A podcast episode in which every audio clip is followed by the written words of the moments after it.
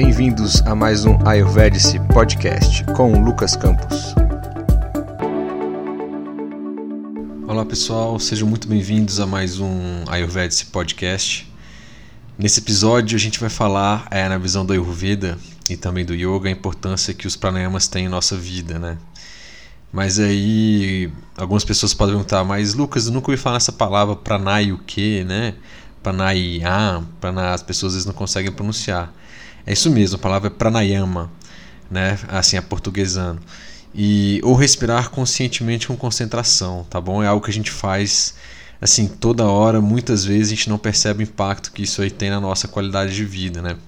Só para vocês terem uma ideia, assim, para a gente ter uma ideia e embasar melhor é, essa questão da respiração, um adulto saudável em repouso, ele geralmente faz 16 respirações por minuto, né? Assim, no estado mais tranquilo, mais calmo, sem nenhuma doença.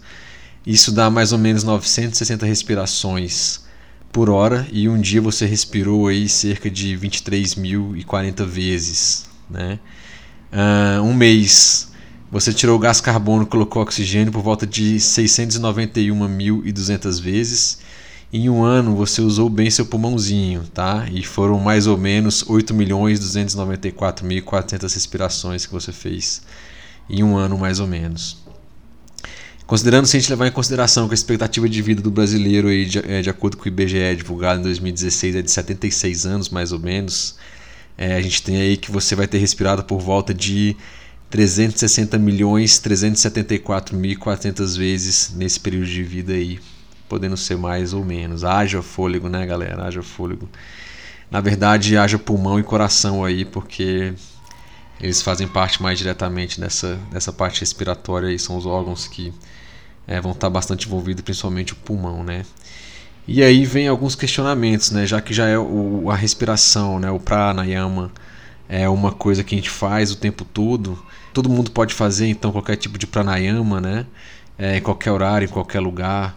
É, a forma como eu respiro durante o meu dia, ela já é suficiente para trazer um estado de, vamos dizer assim, já de saúde. É, ou dependendo do jeito que eu respiro, é, isso pode estar me prejudicando. Né? Então, assim, é possível um pranayama equilibrar algum dos doshas, né? ou os três doshas, ou tem pranayama para vata, pitta ou kapha, por exemplo. Né? Uh, então, são algumas perguntas que às vezes a gente não faz. Geralmente, quem não conhece de pranayama é, nem sabia que existe, obviamente não faria esses questionamentos. Talvez a gente que lida com Ayurveda e com Yoga acha que fazer o mesmo pranayama sempre, aquilo sempre vai trazer um resultado. Óbvio que às vezes fazer um pranayama é melhor do que não fazer, né? E aí eu indico um específico que a gente vai falar sobre ele mais na frente. Mas dependendo do pranayama que você fizer, sim, ele pode trazer algumas talvez é, consequências, né? De desordem, ou pode agitar mais a mente ainda, ou esfriar mais o corpo, ou esquentar mais o corpo, e dependendo do seu dosha, é, isso aí pode ter um impacto e desequilibrá-lo, né? Então é o que a gente vai explorar nesse podcast de hoje, tá bom? E também vou comentar com vocês uma história que aconteceu aqui comigo na faculdade onde dou aula aqui em Brasília, que tem a ver com pranayama e assim, é bem interessante até, ok? Bom, antes da gente começar, vamos fazer, é, vamos fazer o nosso mantra de praxe. Então, se possível, já faça um pranayama, uma respiração consciente, simplesmente uma inspiração e uma expiração de forma tranquila aí para a gente poder entoar o nosso mantra.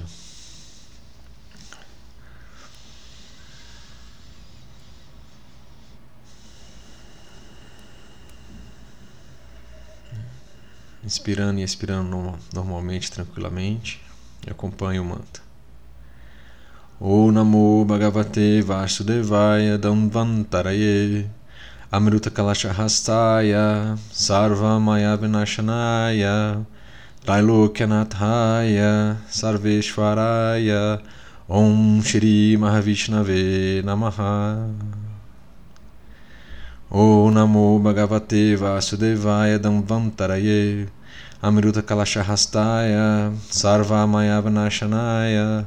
Trailokyanataya Om Shri Mahavishnave Namaha. Om Shanti Shanti Shanti Hari Om. Tatsat Namastê Bom, pessoal, é... respirar é algo que, assim, nós seres humanos, né, e alguns seres vivos também fazemos, né, de forma involuntariamente. Ela é comandada pelo sistema nervoso autônomo, né, o mesmo que controla a pressão arterial, a temperatura do corpo, a questão da digestão e o metabolismo, né. Graças a Deus, né, imagina se a gente tivesse que ficar comandando a nossa respiração, né, não, agora eu tenho que respirar. Agora eu vou inspirar, eu vou expirar ia ser talvez meio desastroso, né? O que, que vocês acham? Porque tem gente que está com o celular na mão e fica procurando ele, né? Então, assim, é, tem gente que não sabe o que comeu ontem e acabar esquecendo de respirar. Então, é, eu acho que nesse modus operandi de se criar o corpo humano, seria assim, cara, coloca algumas coisas de forma automatizada para que eles possam se preocupar é, com outras coisas que sejam mais importantes, né? E fazer essas outras coisas com mais consciência, né? Tipo comer uma parmegiana, né? Tentar descobrir o seu doxa, ficar discutindo com as pessoas que você nem conhece nos fóruns de notícias aí. É, brincadeira, só que não, né? Bom, fazer pranayama seria uma coisa bem interessante. Mas respirar é tipo um superpoder, né, que a gente tem, né, galera? Porque ele visa de uma forma meio que automatizada, como eu disse, é de forma involuntária trocar oxigênio e dióxido de carbono com o meio ambiente que a gente vive, né? E é algo tão comum, mas tão comum que, assim, quando a gente diz para a pessoa para ela respirar com mais calma, né? Assim, o povo acha que a gente está meio que zoando, né? Acha que é até ridículo é, você falar assim, ó, oh, para, fica mais tranquilo, respira, mas eles pensam, eu já estou respirando, né? Só que eles não percebem a conexão de que a respiração tem com relação ao nosso sistema é, nervoso, né? A questão do impacto disso na pressão arterial, de acalmar ou acelerar a mente também ok, por exemplo. E só para vocês terem uma ideia, assim, no último dia 26 do, do 21 do 6 aqui, na verdade, nessa última sexta-feira, hoje é dia 23 do 6 de 2019, é, foi comemorado, como a maioria de vocês devem saber, né, o Dia Internacional do Yoga. E aqui em Brasília foi bem interessante porque a embaixada da Índia, junto com o governo do Distrito Federal aqui, o governo local, eles promoveram uma prática de yoga muito bacana aqui em Brasília, no Museu Nacional da República. É, foi bastante gente, foi o primeiro ano que eu participo pessoalmente aqui, então assim, foi muito bacana, encontrei lá amigos do yoga, professores, né, do Ayurveda, yoga, enfim, foi uma grande união de fato. E eles incluíram lá, teve prática de Hatha Yoga, teve prática de pranayama, teve prática de meditação também, que para eles na Índia assim é muito comum, né? Isso é uma coisa cultural, né? Mais do que cultural, para eles eles praticam isso de uma forma bem tranquila e acabam que as, muitas vezes, dependendo, alguns lugares, alguns hospitais assim, alguns médicos ayurvédicos, ayurvédicos acabam recomendando muitas vezes a pessoa fazer um certo tipo de pranayama, dependendo do desequilíbrio que ela tem, acaba recomendando ela fazer hatha yoga, né, meditação, pujas, né, oferendas assim no sentido de é, tá trazendo alguma coisa a mais para a cura dela, né, fazer com que a mente dela fique fortalecida, né. E também só para reforçar, o, aqui no DF, aqui em Brasília, no início desse mês de junho, é, é, o governo local também, né, a, a, rede pública de saúde, incluiu o Ayurveda como uma prática integrativa é, oficialmente, né, e indo de encontro com a política nacional né, da, das práticas integrativas e complementares de saúde do Ministério da, é, da própria Ministério da Saúde, que já em, desde 2017 incluía o Ayurveda aí também como uma prática integrativa. Tá? Só um parênteses para a gente ter uma, uma, uma, breve noção aí. Então, feito isso, eu queria é, contar para vocês então uma coisa bem curiosa que aconteceu comigo na semana passada, no início da semana passada, na verdade tem uns 10 dias mais ou menos, que era uma semana de provas na faculdade, né, onde eu dou aula, e já tinha aplicado essas provas, eu estava com uma turma muito grande, a sala era muito grande, e a turma já tinha, todo mundo já tinha entregado suas provas e tal, eu fiquei lá corrigindo, né, corrigindo prova, lançando frequência, aquelas coisas aí quem é professor sabe que a gente tem que fazer praticamente toda aula que a gente dá.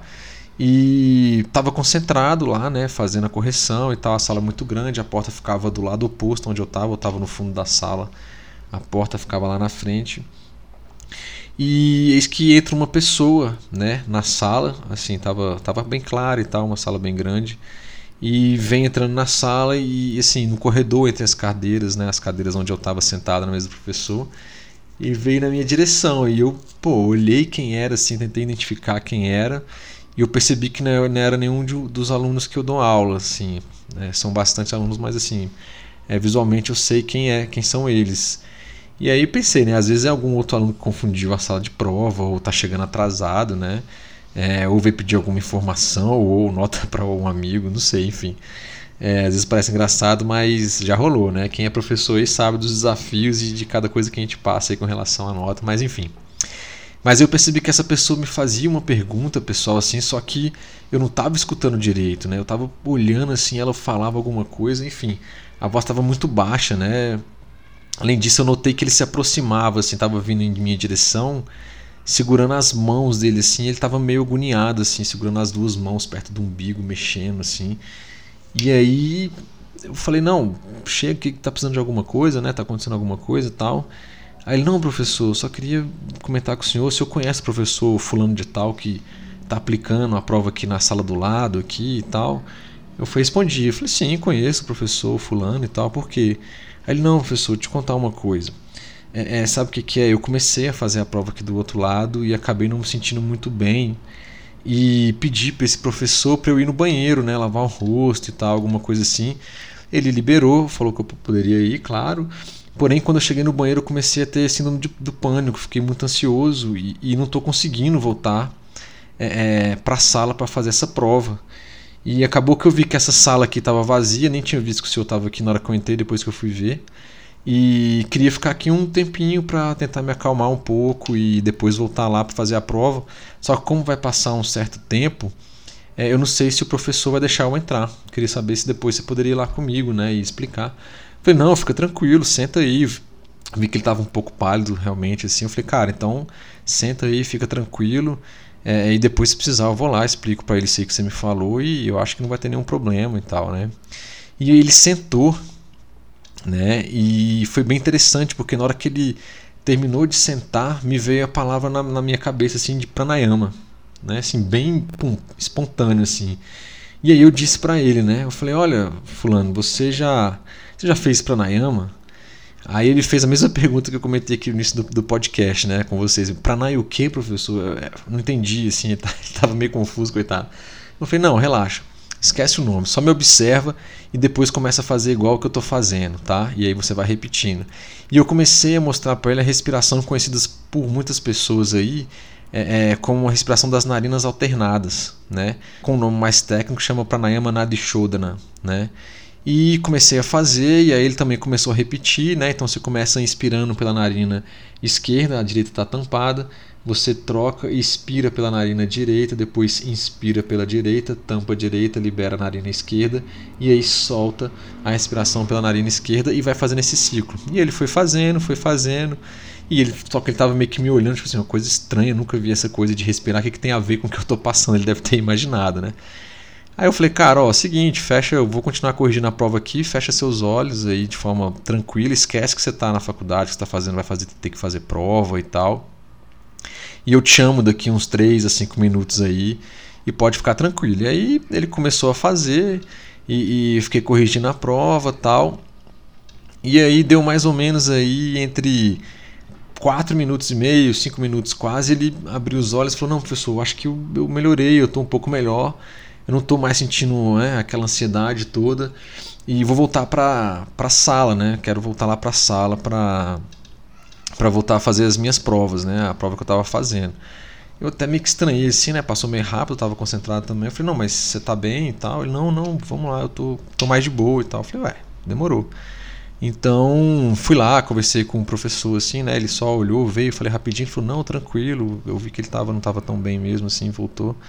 E beleza, aí parece que ele foi lá, fez a prova dele. Só que eu fiquei meio assim intrigado, né, de certa forma, como é que ele achou exatamente essa sala no meio de tantas outras que estavam vazias, muitos professores já tinham acabado de aplicar as provas, tinham descido para a sala dos professores. Mas assim, bom, passei um pranayama para ele chamado Nadishodana, né, inclusive mais para frente a gente vai comentar pesquisas científicas que tem com relação a esse pranayama e o que, que ele provoca assim de positivo no nosso corpo, na nossa mente. E assim, é bem provável que na visão desse aluno, como eu disse, né, ele pode ter achado que era uma viagem na maionese minha. Tipo, assim, cara, o que esse professor tá fazendo, né? Mas assim, eu tô numa situação que não tá boa e ele falou que pode me ajudar, confiou, né? E eu acho que ajudou realmente. Assim, mas na minha visão eu tinha certa consciência do que é, é, eu tinha passado para ele, né? Que a ideia era tentar pacificar aquela agitação mental que ele estava passando. Né, ou aquele certo desespero, ou síndrome do pânico, enfim, que, que ele falou, aquela ansiedade. E uma das funções do, dos pranayamas, pessoal, tem a ver é, exatamente com a questão da diminuição dos batimentos cardíacos, né?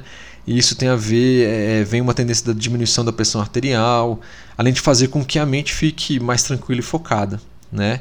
E, e no Ayurveda, é, os pranayamas estão muito ligados ao subdosha de Vata chamado Pranavayu, né? Assim, é, talvez o mais importante desses desses subdoshas. É, no Ayurveda a gente já viu que a gente tem os tridoshas, né?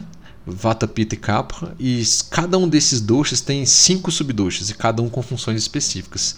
Aqui especificamente no podcast a gente não falou desses é, cinco subdoshas de cada um dos doshas, e mas o pranavayu ele é muito importante e ele geralmente ele está localizado na região da cabeça e do coração. Ele vai ter funções de ajudar o corpo a absorver ar, comida e água né, da natureza, manter o equilíbrio, ah, as funções mentais, memória, coragem, inteligência, né? Então pode-se assim dizer que ele tenha, talvez ele estava fazendo pranayama e se lembrou de uma resposta da prova que ele estava precisando e, pô, vou voltar logo para fazer essa prova.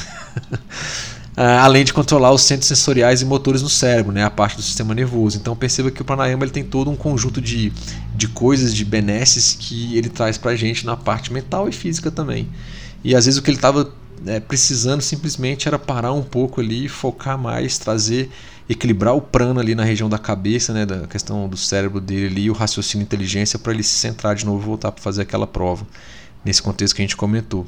E eu me lembro muito bem é, de uma aula do professor no nosso curso de formação, professor Dr. É, Ranad Subash, né, que a gente teve no curso de formação aqui em Brasília, ele disse assim, ó, para equilibrar prana vayu, o melhor remédio é pranayama.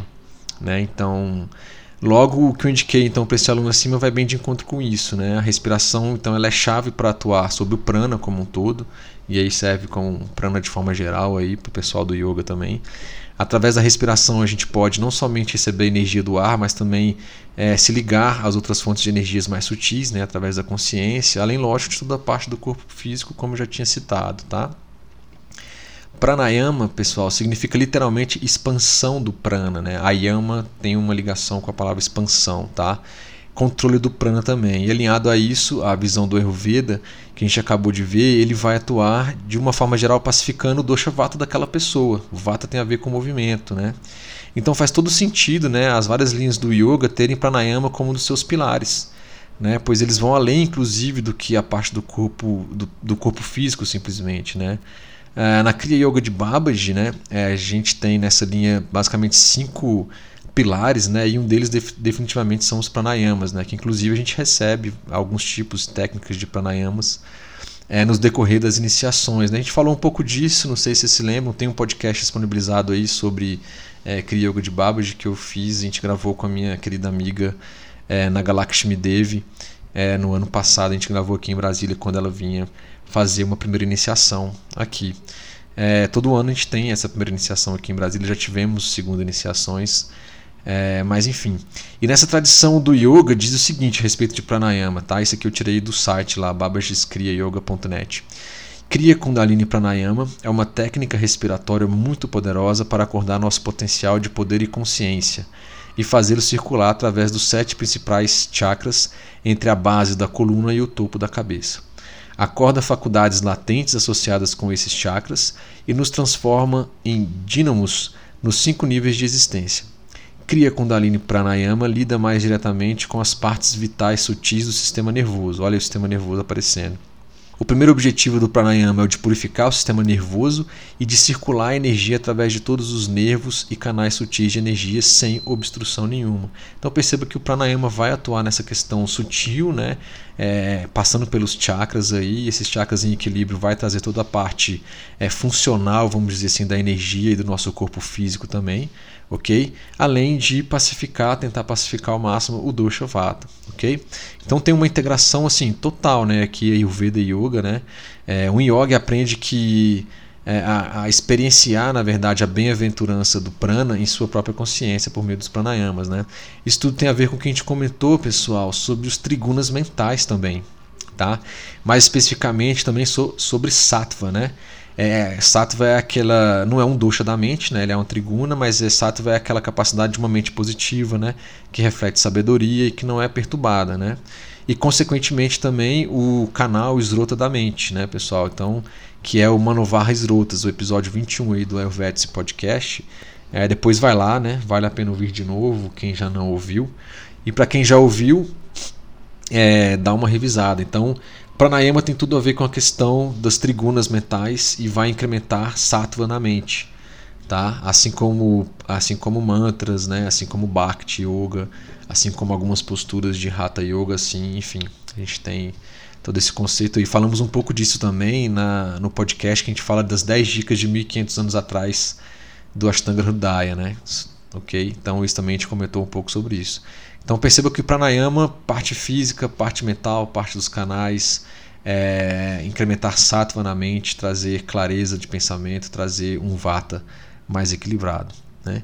Então o ponto central aqui é, é, assim, como é que vai o seu prana, né, pessoal? O que, que vocês têm é, percebido aí, se é que vocês têm percebido isso, né? É, se você já tem mais contato com o Ayurveda, então toda a questão do dosha vata pode ser se encaixado aqui, né, como eu acabei de comentar. Se você já tem mais afinidade com yoga, então toda a parte dos pranayamas, né, vitalidade, também você pode, obviamente, trazer para cá dentro desse contexto. Deixa eu só tomar uma aguinha aqui uma aguinha morna aqui no meio da tarde. Brasília tá frio, galera. É até difícil falar isso, né? Mas assim, o céu fica bem claro. A gente chama de céu de brigadeiro, né? Aquele céu bem azulado, assim, de manhã e já no final da tarde começa a esfriar bastante, muito vento. Então acumula bastante vata essa época aí. A gente tem que fazer uma rotina diária aí para não deixar esse vata acumular tudo. Quem já é vatinho, então, Deus me livre, né? Assim, coitado, tem que tomar cuidado para não, pra não desequilibrar ainda mais. Bom, voltando aqui, né? Então, assim, é, quando a gente pergunta sobre como é que está a questão do seu prana, né? Então você pode trazer é, é, é de uma forma geral para todo mundo, assim, pensar como é que está a sua vitalidade, como é que estão os seus pensamentos, né? Se você está ansiosa demais ou não, se você está dormindo bem ou não, né? Se você está com excesso de emoções, se você está conseguindo parar um pouco no seu dia a dia aí para ver, é, se sentir, né? Ver como é que você está, né? Ver que de fato é, o que você precisa, o que, que você está sentindo, né? se você está comendo demais, por exemplo, ou de menos porque está comemorando algo, ou porque perdeu algo, né, por exemplo. Então, assim, o que está acontecendo? Tudo isso está ligado ao prana, né? E no Ayurveda a gente tem a questão da rotina diária, né, pessoal? Dinacharya. Que você, ao, ao acordar pela manhã, a gente não deveria pular da cama, já tomar um banho e vestir na roupa, tomando um chá, um café, sei lá o que for, e já ligando a televisão, acessando os e-mails e já pensando naquele dia. Assim, é, muitas vezes a gente dá esse pulo, a gente nem percebe como é que tá o nosso corpo, a gente nem percebe assim, cara, eu comi mais ontem, ou eu comi de menos eu tô com fome, menos fome. E a gente entra no automático e a gente vai parar quando a gente vai dormir só à noite daquele dia. E a gente jogou às vezes mais comida, a gente consumiu mais emoções, mais televisão, mais rádio, mais seja lá o que for, e a gente não conseguiu digerir tudo isso. Né? Então o nosso prana não está legal, o nosso vata pode estar tá desequilibrado né? e a gente não está prestando atenção nisso. Então, uma das recomendações, até falo disso no final do podcast, mas puxando já esse gancho aqui, o ideal seria você acordar de manhã e tirar alguns minutos para você, né? totalmente para você, é o seu período ali, você estar tá em contato com você, fazer um pranayama, fazer uma meditação, tá? Fazer uma prece, se for o seu caso, um terço, um mantra, seja lá o que for, mas um momento para você sentir, no meio dessa prática você começa a perceber como é que está o seu corpo, como é que está a sua mente, você agradece, você perdoa, você, ou seja, é um momento íntimo seu de ligação. Feito isso, aí sim, tem o Ayurveda indica várias outras coisas na rotina diária ali. No capítulo 1 do Ashtanga Hridaya, no Sutrasthana, ele fala muito só sobre isso então você deveria fazer exercícios físicos logo pela manhã, você pode fazer uma autooliação também pela manhã, né? dependendo do clima, como é que tá aí, tem outras coisas a se fazerem. Você vai perceber se o seu Agni está bom ou não está bom, então talvez você não vai tomar café, ou vai tomar café, ou vai tomar um chá digestivo. Enfim, aí você vai ter que. Existem coisas a serem feitas e adaptações, né? Então, assim, já que a gente falou de comida, de fazer coisas, o prazer que a gente sente, por exemplo, em comer, no sexo, assistindo um filme, correndo, pulando, brincando, né, se divertindo, ou qualquer atividade em que os órgãos dos sentidos e os motores estão envolvidos, isso só é possível devido ao prana, pessoal. sem prana, assim, não existe vida aqui na Terra, né? Nem em outros planetas, galáxias, mas assim, isso é um bate-papo para outra hora, outro podcast, essa parte mais metafísica do Ayurveda, vamos dizer assim. É, David Frawley, ele diz assim, ó, tô literalmente citando ele. Uma vez que aprendemos a dominar o prana, não necessitamos mais de formas externas de prazer. Nós ganhamos poder sobre a mente e os sentidos. Essa mesma força prânica pode ser usada para curar corpo e mente. Um verdadeiro médico ayurvédico é um curador prânico, que sabe como direcionar o prana à vontade para o benefício do paciente, bem como usar alimentos, ervas e outras substâncias curativas como veículo do prana.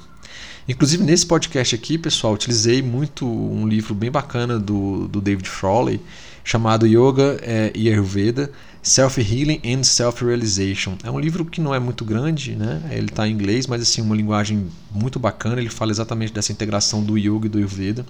Eu recomendo para quem é do Yoga, recomendo para quem é do Ayurveda. Tá? É um livro que eu comprei há bastante tempo atrás, na época da minha formação não tinha lido ele e estou numa pegada de ler ele, não acabei ainda.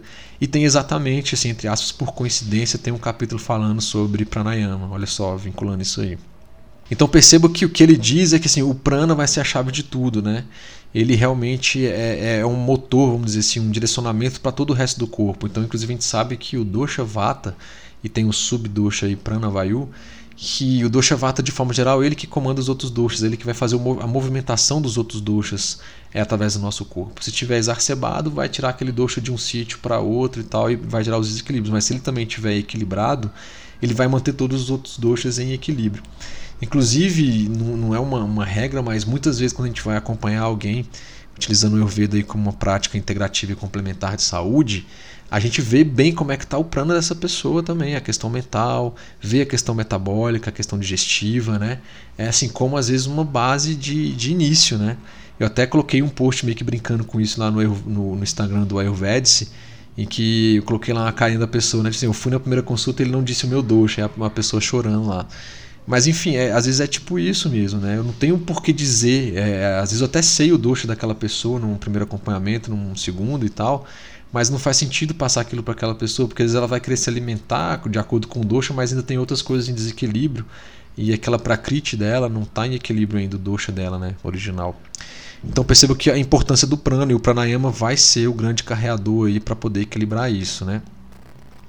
Bom, então como eu comentei anteriormente, no Ayurveda é possível então correlacionar o dosha vata com os cinco subtipos de vata. Né? Lembra-se que, assim, que o vata é o dosha que governa todos os outros doshas, como eu acabei de dizer aqui agora. Né?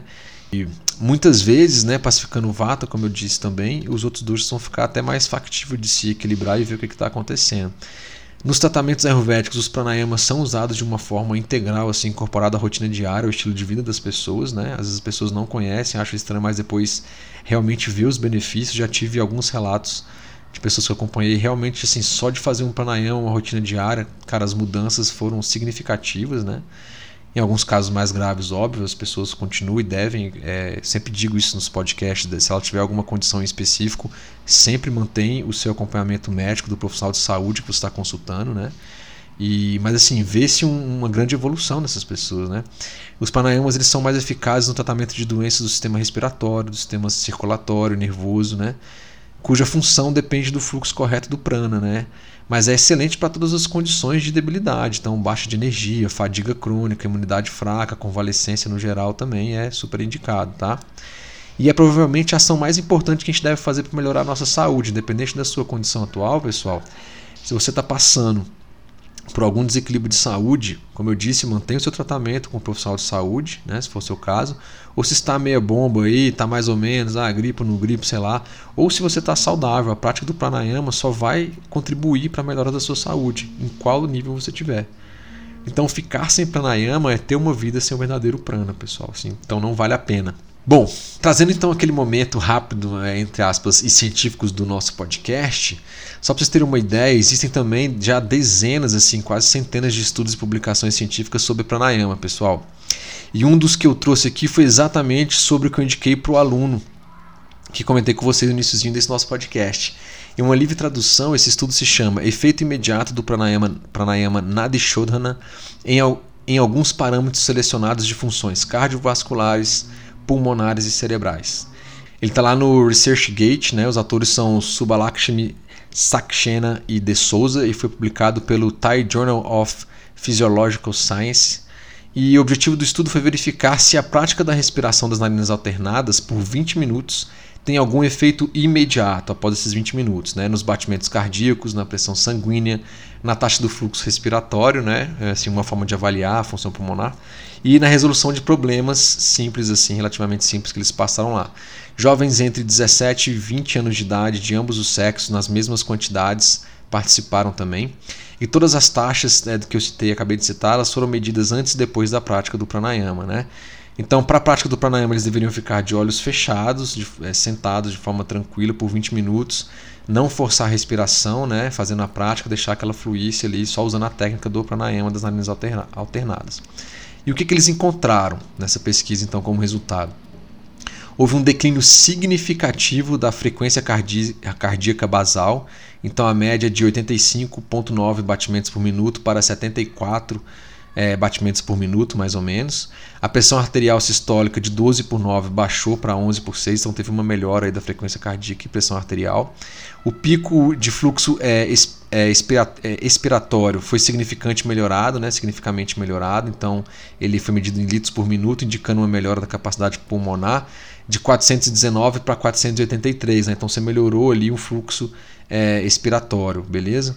Então a capacidade pulmonar melhorou aí e o tempo necessário para a resolução de problemas foram significantemente menores após a prática do pranayama. Então assim eles fizeram, eles colocaram as pessoas para resolver esses probleminhas antes e depois dos pranayamas. E eles viram que antes do pranayama eles demoraram cerca de 90 segundos para resolver, né, mais ou menos um minuto e meio aí. E após o pranayama isso caiu para mais ou menos 69 segundos, né? Então eles mexeram aí, ganharam, foram mais eficientes, praticamente 30 segundos mais rápidos aí é, no contexto de, sistema, de sistemas. Ó. Tô pensando em desenvolver sistema. E em resolução de problemas mais simples. Tá? É, e eles concluem dizendo nesse, nesse, nesse publicado aí, nesse jornal: o presente, presente estudo sugere que o Nadi Shodhana Paranayama rapidamente altera as respostas cardiopulmonares e melhora a resolução simples de problemas. E também sugerem que, que estudos devem ser feitos com maior tamanho de amostra, né? É, assim, ou seja, eles pegarem uma quantidade ainda muito maior de pessoas é uma sugestão que eles dão para que se possa fazer e ainda é depois compatibilizar, compatibilizar essa, esses resultados. Um outro estudo, né, que na verdade é um artigo de revisão publicado no International Journal of Preventive Medicine pelo Dr. Pallav Sengupta, da Universidade de Calcutá, na Índia, foi publicado em 2012, chamado Impactos na Saúde, Yoga Pranayama, uma revisão do estado da arte.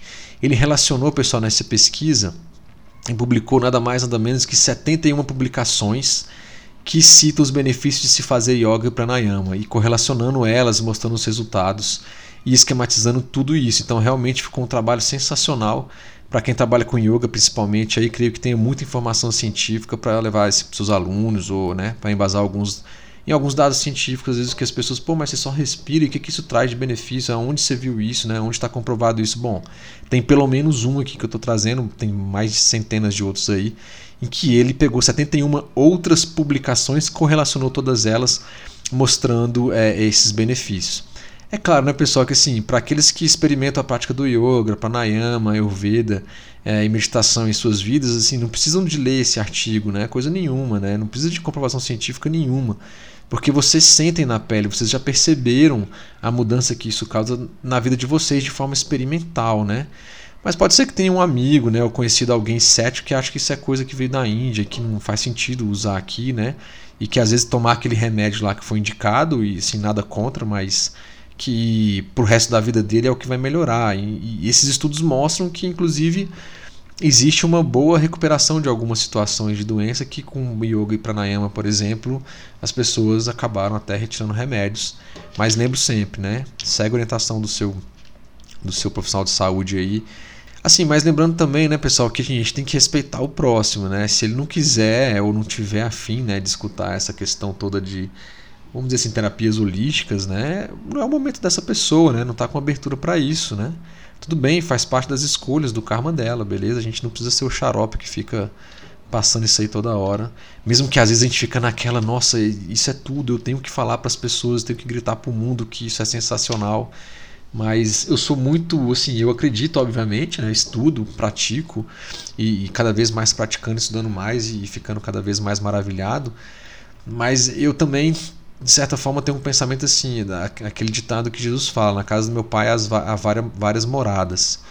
Então eu não creio que isso seja o único caminho do planeta. E não é.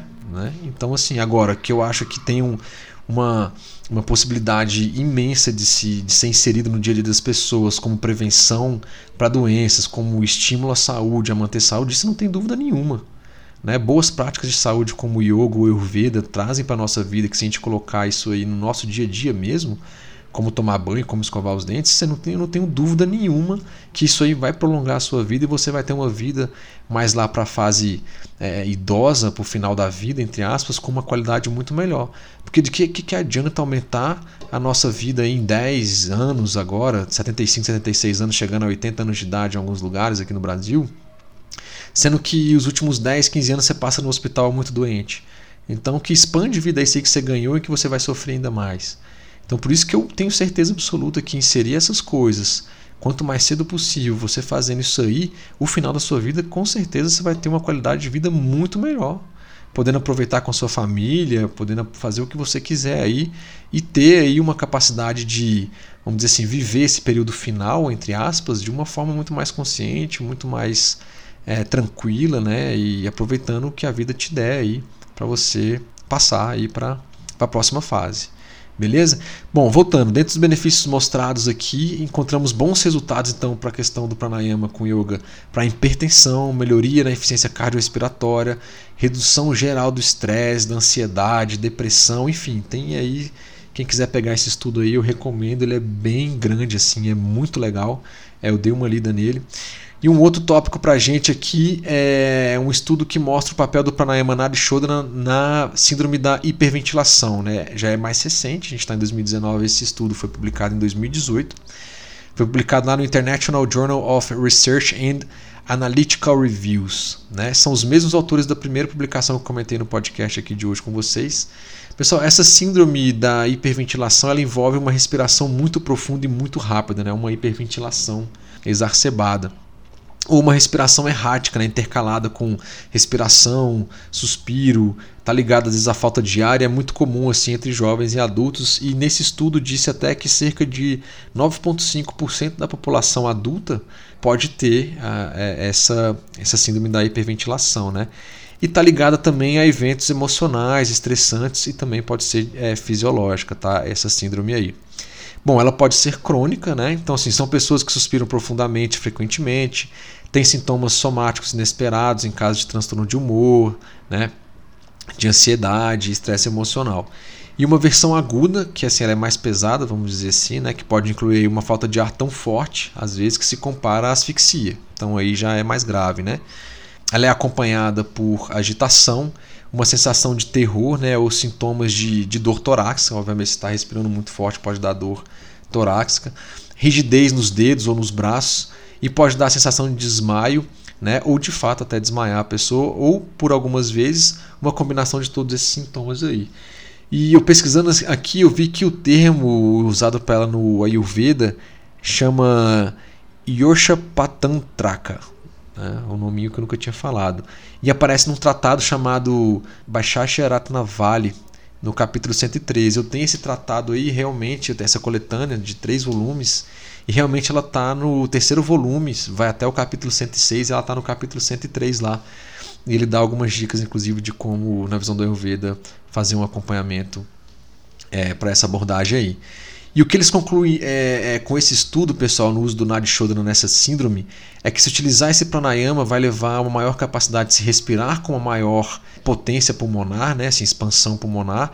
Com isso vai retardar a respiração e não vai comprimir ela, né? Você vai ter um ganho aí de inspiração e expiração e vai ser exatamente o oposto do que acontece nas crises, né? Você não vai ficar com uma hiperventilação, ou seja, uma coisa muito rápida. Fazendo o pranayama você vai ter uma expansão maior na inspiração e na expiração e vai ser o oposto do que acontece nas crises. E eles colocam assim, ó, se praticado di diariamente por um longo período, pranayama nadi shodhana certamente será capaz de curar os pacientes que sofrem da síndrome de hiperventilação, né?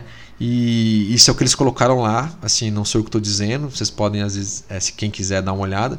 E eles também dizem o seguinte: além disso, pode-se concluir que Nadi Shodhana Pranayama deve ser praticado diariamente, quer as pessoas tenham algum problema físico, mental, emocional, para fortalecer a capacidade de controlar outras facetas do cérebro e da mente, também para manter a estabilidade do sistema nervoso e a vigília interna. Então percebam que é uma recomendação aí de um artigo é, científico publicado e que diz e cita mais uma vez aí o poder que os pranayamas têm. Tá? Esse especificamente foi só realmente sobre o pranayama. O primeiro e o terceiro só sobre o pranayama, o segundo é vinculando o yoga e o pranayama. Beleza? Bom, aí você fala, né? Bom, Lucas, está bem assim, você já mostrou que tem estudos científicos, né? Que estão assim mostrando a importância dos pranayamas, o estudo é excelente, mas e a visão do Ayurveda, né? É, é, assim, em relação à integração com os doshas, né? Como é que, tá, como é que funciona isso, né? Quais os tipos de pranayama que a gente pode citar, se é bom ou não, se esquenta, esfria o corpo, está vinculado a um dosha ou outro, né? Bom, então tá na hora, vamos falar um pouco sobre disso.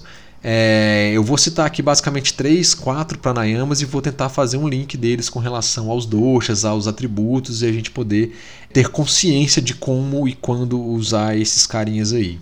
Tá legal? Bom, o primeiro pranayama, mais simples deles, é o pranayama Soham. Né? Então, assim, a melhor forma de começar a fazer o pranayama da maneira mais simples, né? começar do começo, uma maneira simples, que é uma respiração natural. Né? O pranayama Soham você vai aproveitar a inspiração e a expiração para mentalizar o mantra é, Soham. Então, na inspiração pelas duas narinas, a gente não está fechando ou abrindo nada. Nesse pranayama, a gente usa geralmente só as narinas. É, geralmente a gente não nos pranayamas a gente não deixa a boca aberta, a não ser que realmente esteja muito entupido aí não é nem o ideal talvez você fazer, mas aí faz uma lavagem das narinas, né, ver como é que tá.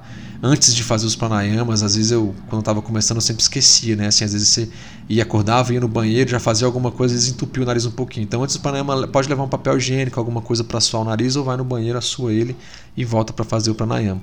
Então esse Sohan na inspiração você vai mentalizar o mantra Sou e na expiração Ham. Né? Então fica Sou Ham, Sou Ham sou Ram, né?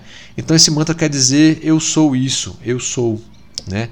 Se remetendo a energia mais pura, a Atma, né? Então assim, esse pranayama ele pode ser feito com o Jai Pranayama, que é o nosso próximo pranayama, eu vou explicar ele. E é o mais simples de todos. Então você inspira normalmente de forma tranquila, sem retear nem nada, e na inspiração mentaliza o mantra sou e na expiração Ram. Sou Ram. Sou Ok? E vai ser ótimo, porque além de você estar tá fazendo um mantra de forma mental, que é a melhor indicação, inclusive, dos mantras, é de forma mental, o poder deles é maior assim dessa forma. É não que os outros, de outras formas, escutar mantra ou cantar mantras não, não seja, não tenham um poder assim, não tenham um impacto, tem, mas o mental é o mais impactante deles. E você vai estar tá fazendo os pranayamas, que vai, esse pranayama que vai ter todas aquelas vantagens que a gente já, já citou aqui até agora, nesses mais ou menos 40 minutos de podcast tá? O nosso próximo pranayama chama Ujjayi Pranayama, né? Respiração vitoriosa. Alguns conhecem dessa forma, conhecem dessa forma. Então, muitas vezes está associado a algumas práticas de Hatha Yoga, né? Mas pode ser feita sem essas práticas de Hatha Yoga também. Em algumas linhas de yoga é usada com base de outros pranayamas também. Assim, é, é interessante, assim, e para quem nunca teve contato com yoga, eu, eu recomendo sinceramente como experimentação e quem sabe, pô, o yoga é pro resto da vida. Porque o yoga ele integra muitas partes e ele é muito vivencial, experiencial, igual o Ayurveda, né? Então, assim, nas posturas físicas, né, na Hatha Yoga, muitas vezes a gente utiliza mantras, às vezes a gente faz japas, às vezes a gente faz pranayamas. Então, ou seja, você começa a ter uma integração muito grande de mente, corpo e aspectos sutis. Então, recomendo bastante aí quem puder e, e procure um professor sério. Não vou indicar nenhuma linha de yoga, fique à vontade, acha a sua, vê onde você se sente bem. É, esse não é meu papel aqui, tá bom? Bom, vamos falar então do Jai Pranayama. A técnica envolve é, se respirar profundamente, fazendo um som perceptível com a respiração da parte de trás da garganta. É como se a gente é, desse uma leve fechada na garganta ao passar o ar e acaba fazendo um sonzinho assim bem característico, lembra um som do mar, vamos dizer assim, por exemplo. Bom, acaba que fica arranha um pouquinho a garganta, assim, né? Porque você vai espremer um pouquinho a garganta. E esse Ujjayi Pranayama, tanto na inspiração quanto na expiração, você pode fazer ele. Inclusive, nesse pranayama que a gente fez o anterior aqui, o pranayama Sohan, você pode fazer o Sohan na inspiração Sou, na inspiração Han e fazendo o Jai Pranayama também junto, tá? Particularmente, pessoal, eu o que eu percebo é que eu percebo é que ele tem uma tendência de ressecar um pouco essa parte da garganta, tá? Ao fazer ele por longos períodos. Por exemplo, aqui em Brasília hoje, como eu disse, já comentei, está um pouco frio, está ventando, isso resseca muito, às vezes a garganta, as pessoas às vezes têm crise de sinusite porque está ressecando tudo. É, então eu percebi que assim, fazendo ele por 5 minutos deu uma ressecada é, na garganta de certa forma. Se isso não for um problema para onde você está ou para sua condição, pô, manda bala. Esse de qualquer forma é um pranayama que tem um efeito de esquentar, tá? Esquentar o corpo como um todo, essa região, a mente e o corpo. Então aqui, é, já pegando esse gancho com vocês, eu quero voltar um pouco lá no podcast 4 e 7, onde a gente fala sobre os 20 atributos e também falamos sobre os doshas. Né, para a gente relembrar um pouquinho, por exemplo, os atributos de, do dosha Kapha e Vata. Então, assim, se a gente pegar os dois principais é, atributos bem representativos de Kapha dosha, a gente tem o Snigdha, que ele é oleoso, se remete a algo oleoso, untuoso, e o Chita, né, o Chita, que é frio. Então, se ele é um pranayama que tem o efeito de esquentar, então ele vai ser bom para pacificar o dosha kapha, pois ele tem um atributo oposto que é frio. Né? Então, se kapha tem frio e esse pranayama tem um atributo oposto que é quente, na verdade, eu estou o quê? Contrabalanceando, né? então eu estou equilibrando é, esse dosha. E se você tiver com muco, né, que a gente pode lembrar que o muco tem um atributo untuoso, né, remete à oleosidade, por exemplo, e como ele resseca um pouquinho, um pouquinho a garganta, pode ser que é, você vai ter isso aí mais pacificado, né, você vai ressecar um pouco essa, esse muco que está aí. Pois aqui a gente tem o quê? Que o atributo seco ele é contrário ao atributo oleoso. O que, a gente está fazendo com essa ideia de, de contraposição, né, pessoal? A gente está falando aqui de um conceito chamado é, Shamanya Vishesha Siddhanta, né, que foi até uma palestra que eu fiz, gravei, disponibilizei no podcast 18, número 18. Quem quiser voltar lá, eu explico disso de uma forma um pouco mais detalhada com alguns outros exemplos. Que isso quer dizer o quê? Semelhante aumenta semelhante e oposto trata oposto. Então, nessa visão específica desse Siddhanta, se você está com frio e você pula num lago que está mais frio ainda, você vai aumentar o atributo frio ainda mais. Se você está no frio e você come uma salada fria, você vai aumentar o atributo frio ainda mais. Dependendo do seu dosha, por exemplo, se você for dosha vata e fizer isso que eu acabei de falar, o seu dosha vata que já tem o atributo frio vai ficar mais frio, vai agravar o atributo vata ainda mais. Então, semelhante aumenta semelhante. Se eu estou num ambiente frio e eu coloco um casaco, ligo um aquecedor, tomo um chá mais quente, eu estou o quê? Jogando atributo quente no meu corpo, no meu sistema como um todo. Então eu estou esquentando, estou diminuindo o atributo frio e logo a tendência é que meu dosha vata, por exemplo, não se agrave tanto em consideração ao elemento, ao atributo frio, na verdade. Tá? Então você, você vai começar a equilibrar esse sistema todo aí. Por isso, semelhante aumenta semelhante, oposto trata o oposto, tá? corrige o oposto. Então a gente pode levar agora para o Dosha Vata e usar essa mesma ideia, já dei aqui até alguns exemplos. O Dosha Vata tem como seu principal atributo o frio, também o seco, né, movimento, mas o frio é um que é bem representativo. E se esse pranayama esquenta, então ele vai contrabalancear esse atributo frio e equilibrar o Dosha Vata, vamos dizer assim. Então, só que a gente tem que perceber que ele pode ressecar um pouco da garganta, minha percepção pessoal, tá, tá galera? Então, assim, você faça aí, veja se isso acontece com você. Não sei, talvez, possivelmente porque o clima de Brasília já está muito seco. Né? Então, às vezes tomar um chá, tomar alguma coisa antes para dar uma lubrificada maior antes de fazer o pranayama pode ser uma boa estratégia. E sim, aí tem que ver, porque se nesse meu contexto eu fazendo ele está ressecando a minha garganta e ela já está um pouco ressecada, eu posso aumentar a secura nessa região. Então pode ser que o meu é, algum subdoxa de vata ligado a isso aqui pode dar uma desequilibrada. Mas no geral, como ele esquenta o corpo, como ele pacifica a mente, o dosha vata tem uma tendência a se estabilizar um pouco mais, tá bom? Bom, como esse pranayama também tem um atributo quente, ele vai fazer o que com o Agni, pessoal? Ele vai promover o Agni. O Agni também tem um atributo quente, né, de calor. Beleza? Então, se o Agni tá, manda Agni, se ele está um pouco fraco, é uma boa indicação é, você fazer esse pranayama aí. Além também dele estimular o prana na cabeça, na garganta e no coração também, ok? Então ele vai, esse pranayama é chamado Ujjayi Pranayama, ele tem essas características. O nosso próximo pranayama é o clássico Nadi Shodhana, é, respiração das narinas alternadas. Né? Então essa foi a respiração que a gente começou o nosso podcast, a gente citou ele no estudo científico em dois casos, beleza? E a melhor forma de fazer esse pranayama é fechar suavemente a narina direita, né, com o polegar direito, e aí você inspira, inspira por essa narina esquerda, beleza? Quando chegar lá em cima na inspiração, você troca e, e tampa o dedo com o dedo anular da narina esquerda e expira pela narina direita, beleza? E depois inspira novamente pela narina direita. Chegou lá em cima na troca, antes de expirar, você tampa de novo a narina direita e expira pela narina esquerda, tá bom? E aí você faz esse ciclo aí é, é, desse pranayama, beleza? Os subdoshas de Vata, Prana e Apana estão muito ligados com o lado direito e o lado esquerdo das narinas, né? E com os canais Ida e Pingala, né? Muito conhecidos no yoga como os nadis, né? Os canais de energia do nosso corpo, né? Então esse pranayama das narinas alternadas tem uma ligação com quente, com frio, com Ida e Pingala, né?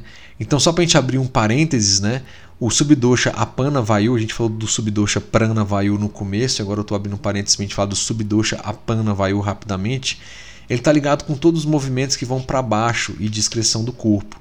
Então, por exemplo, urinar, é, fazer cocô, né, eliminações intestinais, menstruação são exemplos de funções controladas pelo Apana Vayu, né, Apana Vata. Então toda a questão menstrual, por exemplo, como a menorreia ou a desmenorreia, ela é controlada por esse subdosha de vata. Então quando a gente vai fazer um acompanhamento com Ayurveda, que a gente tem nesses casos, a gente vai é, tentar equilibrar novamente esse apana vayu. E uma das formas de fazer isso, por exemplo, é esse pranayama, tá? além de várias outras coisas e outras técnicas. E falando sobre Ida Pingala, Ida está associada com a energia lunar, que representa o aspecto feminino da personalidade das pessoas. Esse canal aí, esse NAD, ele controla as funções do sistema nervoso parasimpático, que acalma a mente, o corpo e vai estar associada com emoções, sentimentos e memórias, ok? Então, quando IDA se torna muito forte o dominante, o cansaço, depressão, introversão e uma incapacidade de ver as coisas com uma perspectiva clara podem tomar lugar meio à mente. Então, pode botar a mente aí, a gente pode se remeter isso a uma mente mais é, tamássica. Tá? Falando dos trigunas mentais aqui na visão do Ayurveda. Os órgãos ligados a este NAD incluem coração, estômago, assim como o rim é, esquerdo. Tá? Então tem uma energia mais fria né? e podemos, ligar, podemos ligar então esse canal ao Dosha Vata, considerando que um dos atributos dele é Vata. A gente pode fazer uma correlação. Tudo bem? O NAD Pingala é associado com a energia solar, né, representando o aspecto masculino da, da personalidade. Ele controla o sistema nervoso simpático, estimula as atividades de planejamento do corpo e da mente. Ele é responsável pela parte lógica e racional e analítica do intelecto. Quando o Pingala é sobrecarregada devido à agitação da vida, por exemplo, na cidade, né, no nosso dia a dia aqui, da, talvez da maioria do, do planeta, talvez, não todos, mas talvez a maioria, a gente pode ter dificuldade em dormir, de concentração, também podemos ficar ansiosos, irritados e impulsivos. Tá? Os órgãos do corpo ligado à píngala, né, o lado direito, são responsáveis pela digestão, o fígado, vesícula biliar, o rim direito. Tá? E é uma energia quente, né? a gente pode ligá-la ao dosha pita, por exemplo, porque um dos atributos, assim vamos dizer, bem significantes do dosha pita é o quente, assim como agni também tem o dosha calor, né? tem o dosha calor, tem o atributo calor aí é, que faz par, bastante parte disso. Então percebam que essa polaridade desse pranayama, pessoal, ele vai lidar com os aspectos de pranavayu e vai equilibrar os polos, vamos dizer assim, positivo, negativo, yin e yang do corpo. A gente pode fazer essa correlação e também a parte do é, da parte quente e fria do corpo, né, do, do intelecto e emoção, ok? Então é muito interessante a gente fazer esse aspecto, essa vinculação com o Ayurveda do Yoga. Então, na visão do Ayurveda, esse pranayama é muito indicado, né, talvez o mais indicado deles. Ele vai equilibrar então Ida e Pingala e vai promover, promover energia para todo o corpo, todos os órgãos, lado direito e esquerdo. Tá? Em grande parte das vezes, nossa respiração no dia a dia predomina em uma das narinas. Tentem prestar atenção se bater um flash de consciência aí para uma hora no seu dia e tenta verificar é, qual é a parte, qual é a narina que está mais é, é, fluindo a, a, a sua respiração. Né? e pode mudar de acordo com o dia. Então, o nosso corpo também usa aqui de uma forma muito inteligente esse conceito de Shamanya Vishisha Siddhanta, né? Ou seja, se seu corpo está muito quente e o clima também está muito quente, ele vai trocar a sua respiração, que ela vai passar a ser feita para a narina esquerda, né? que vai tentar esfriar o seu corpo. Se está tudo muito frio e etc e tal, talvez a tendência é seu corpo fazer com que você passe a respirar pela narina direita, né, para poder esquentar, tem essa polaridade aí de esquentar mais o corpo, né? Então, a respiração pela narina esquerda, por exemplo, é muito útil em condições de hiperatividade da mente, né, incluindo insônia, inquietação e agitação nervosa. A respiração pela narina direita ajuda nas condições mentais de embotamento, sonolência. Lembrando que a narina direita está ligado ao pensamento mais é lógico, né? raciocínio mais lógico. Então, se você está meio embotado, às vezes comeu demais alguma coisa, tampa a narina esquerda e começa a ficar uns 10, 20 minutos respirando só pela narina direita, que é a parte mais, vamos dizer assim, lógica é, do seu cérebro vai voltar a funcionar, tá bom? Então, a narina direita, quando tiver mais embotamento mental, sonolência, fadiga, respirar pela narina direita. No Ayurveda é possível usar um, às vezes um pedaço de algodão né, e tampar uma das narinas de acordo com a intenção, igual a gente acabou de explicar. Cuidado para você não pôr um pedaço pequeno demais, inspirar esse troço aí e causar um outro problema né, de ter que tirar isso. Então põe um pedaço um pouco maior aí, não precisa fundar tanto, é só para tampar, deixa uma parte que você possa puxar aí beleza? E se você for um, já uma pessoa mais adulta, não tem problema. Com, se for fazer em criança e você adulto responsável por essa criança, é, faça isso. Mas eu acho que o algodão nem precisa, faz um Nadishodana aí. Ou pede para ela ficar tampando com o dedinho aí durante um tempo, tá? Então, de uma forma geral, esse pranayama vai equilibrar os três doshas. Ele é muito recomendado, tá, pessoal? O nosso último pranayama é o Shitali Pranayama. Ele vai ser para esfriar o corpo, né? O Jai Pranayama foi um que esquenta mais o corpo, tá? É, o, da, o da narinas das narinas alternadas, ele é meio neutro, né? Ele fica fazendo esse equilíbrio aí, vamos dizer assim. E um exemplo para esfriar o corpo, esse chama-se esse pranayama Shitali Pranayama, né? É um pranayama muito útil para pacificar o dosha pita, tá? Então ele é bem simples de fazer, assim, você coloca a língua para fora na forma de um tubinho, beleza? Vamos assim dizer. E aí você inspira por esse tubinho então, assim, a inspiração não vai ser pela narina, vai ser pela boca. Você fez a sua língua num formato de um tubinho e aí você inspira por ele pela boca, por esse tubinho aí com a língua que está para fora da boca, beleza? E aí você expira de forma tranquila pelas narinas, pelas duas, tá bom? E aí ele é indicado é, é na condição de você ter um, um, equilíbrio do plasma sanguíneo que vai ter no Ayurveda relação com o Rasa Dato, né? E pode ser usado também em estados febris. Ele é uma excelente prática para o verão, né, assim quando tiver muito calor. É bom para hiperacidez, né, o acne alto e pressão alta. O que é importante, pessoal, por exemplo, é que se você, por exemplo, está com hiperacidez, com acne alto, e você faz um pranayama em que ele vai esquentar mais o seu corpo, como você ficar respirando só pela narina direita, por exemplo, ou fazer o Jai Pranayama, é, você pode ter uma, um agravamento ainda mais desse acne. Você pode começar a ter, por exemplo, uma queimação estomacal. Porque, utilizando o conceito de Shamana Vishecha Siddhanta, já está um clima quente, eu estou usando, já estou com uma queimação, meu Agni está muito alto, eu faço um pranayama que ainda vai esquentar ainda mais o meu corpo, perceba o tanto de quantidade de elementos de calor, de atributos de calor que eu estou colocando no meu corpo. Eu vou esquentar ele ainda mais, vai piorar o meu dosha pita, vai agravar ainda mais. E se você já tem uma tendência do seu dosha pita já, já ser o predominante, cara, estourou tudo. Né? Assim, pegou fogo, né? burn total. Então por isso que é interessante vocês terem esse raciocínio do Ayurveda de você saber que nem tudo é bom para todo mundo o tempo todo. Se o clima aqui de Brasília agora está seco, está ventando, esfriou, o meu clima eu posso dizer que ele está totalmente vata, ele está acumulando vata. Então eu não posso simplesmente ficar comendo coisas frias, coisas secas e ficar, por exemplo, fazendo corrida talvez na rua, que é mais movimento ainda. Eu vou agravar demais o meu vata. Se eu for muito cafinha, talvez sim, mas mesmo assim não impede de eu fazer uma oleação nasal, fazer um násia, é, eu fazer a minha oleação corporal, porque não é porque às vezes é, a pessoa é mais capa, tem mais estrutura, que ela também vai deixar o, o doxa dela vata gravar. Isso vai prejudicar ela, vai ficar ansiosa, pode trazer insônia, pode trazer um monte de coisa. Tá? E a mesma coisa para os pranayamas. Se em Brasília aqui está frio e seco, eu posso fazer uma oleação nasal e posso fazer um pranayama talvez que vai me esquentar. Eu posso fazer um Nadishodana que vai equilibrar os dois polos, mas se eu tiver com muito frio, o ideal talvez seja eu fazer um Jai Pranayama, né? E eu posso às vezes antes tomar um chá na minha garganta mais quentinho, beleza? Que vai, é, que vai esquentar, beleza? Então é isso que vocês têm que ter essa ideia. É importantíssimo. Então, assim, fazer aquela coisa sempre, todos os dias, cara, não vai ser o indicado na visão do Ayurveda, pelo menos. Tá bom? Bom, é, vamos lá então continuar.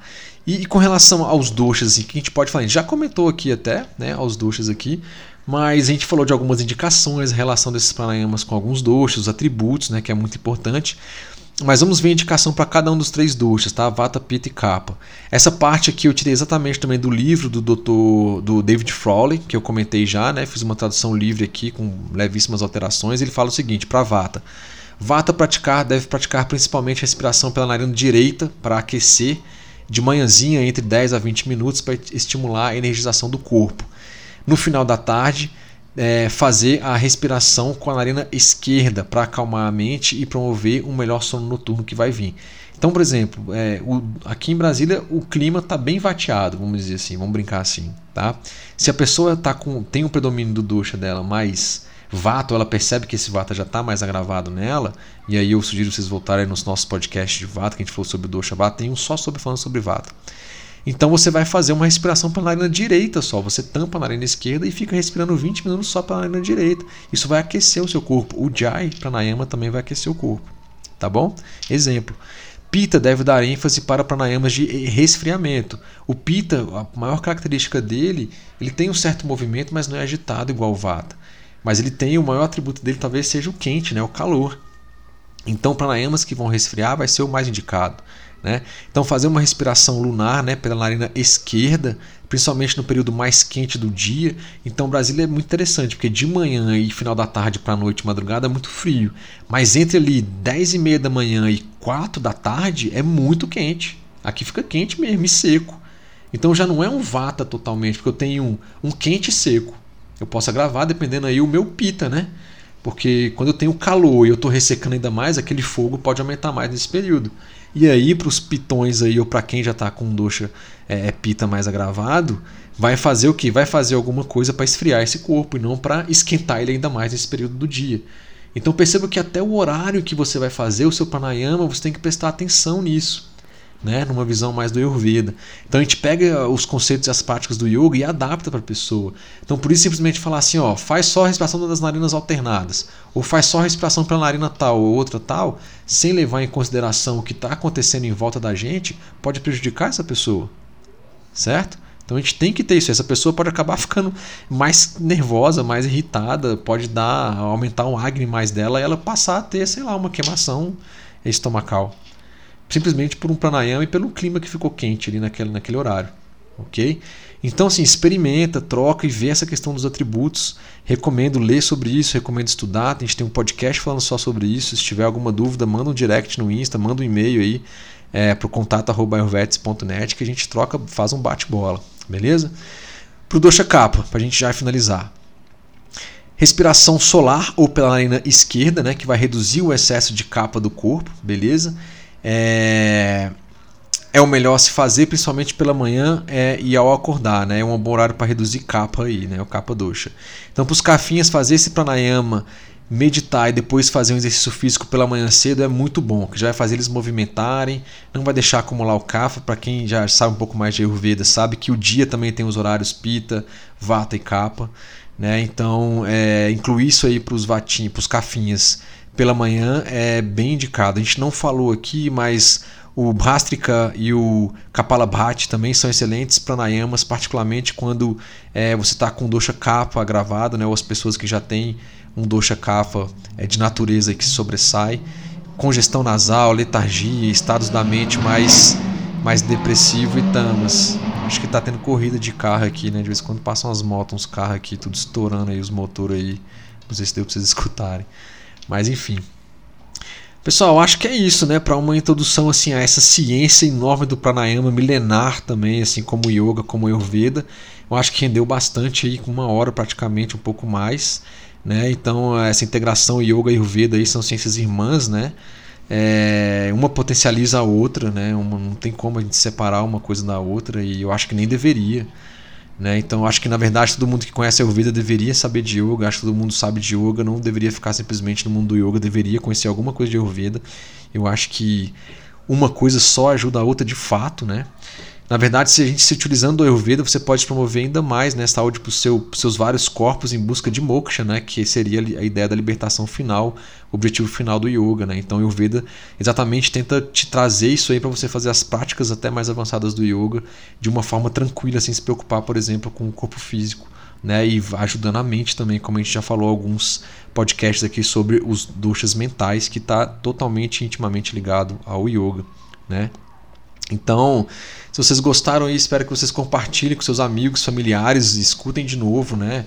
Encaminhem para o seu professor de yoga aí para eles comentarem, complementarem ou às vezes até corrigir, né? Que eu não sou dono da verdade, né? Jamais.